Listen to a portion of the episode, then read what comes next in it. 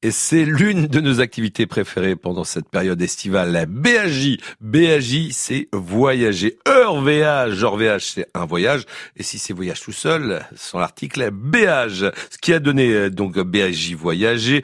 Ou alors. BAJour, c'est le voyageur. On trouve également BAJat. BAJat, c'est ce que l'on fait pendant un voyage. Alors une petite euh, phrase avec BAJ. Il y a BH Study. BH Study, c'est le voyage d'études. BH Eurette. BH ah, le plus fameux des voyages, le voyage de noces. Eurette, c'est noces en breton. Il y a BH OZ.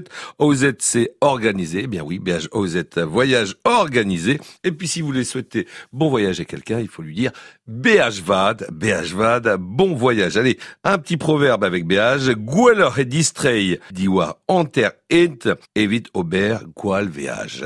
Goualor et au distrait d'Ivar Enter Ent et Vitober Gualvéage, il vaut mieux s'en retourner à moitié chemin que de faire un voyage malheureux. Mais vous êtes en Bretagne, si vous écoutez France Bleu Armorique, impossible de faire un mauvais voyage. BH et Braise, bon voyage en Bretagne. Kenavo